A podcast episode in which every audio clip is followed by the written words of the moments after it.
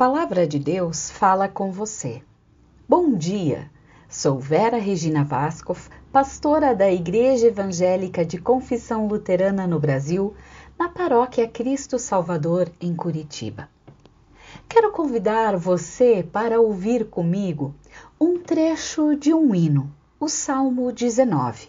A lei do Senhor é perfeita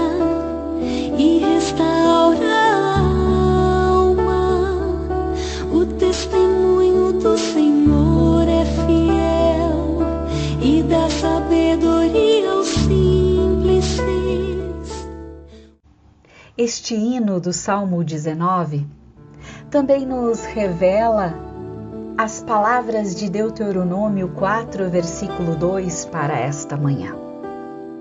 Não acrescentem nada à lei que lhes estou dando, nem tirem dela uma só palavra.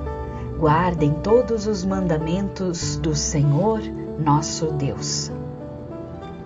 Distorcer as palavras de Deus acrescentar palavras humanas, parece que isso é uma prática que vem de longa data. O pecado nos faz querer falar para além do que já está dito. E ali tropeçamos. Muitas vezes acrescentamos palavras, outras vezes tiramos algo da palavra de Deus porque isso nos convém. Verdade que a palavra de Deus, por muitas vezes, é desafiadora, em algumas situações até constrangedora. Ela revela a nossa pequenez, ela revela a nossa fragilidade, ela revela a nossa incapacidade de viver como filha e filho de Deus. Mas modificá-la, distorcê-la, não nos tornará pessoas melhores, nem tornará a nossa vida mais leve.